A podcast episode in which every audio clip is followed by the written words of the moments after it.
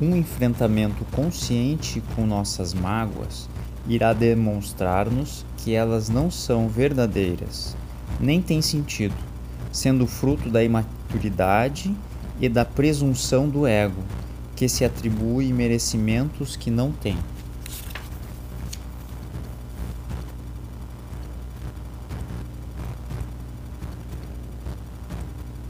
A mágoa é consequência da imaturidade psicológica e atribuição retraída, desconfiada.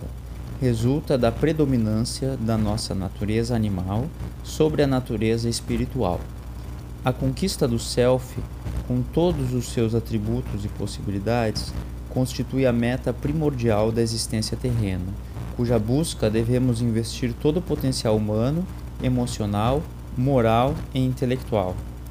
Quando essa meta não é alcançada, reencarna-se o ser e desencarna para retornar em verdadeira roda de samsara, até quando as leis estabelecem expiações lenificadoras que interrompem o círculo vicioso para fomentar o progresso.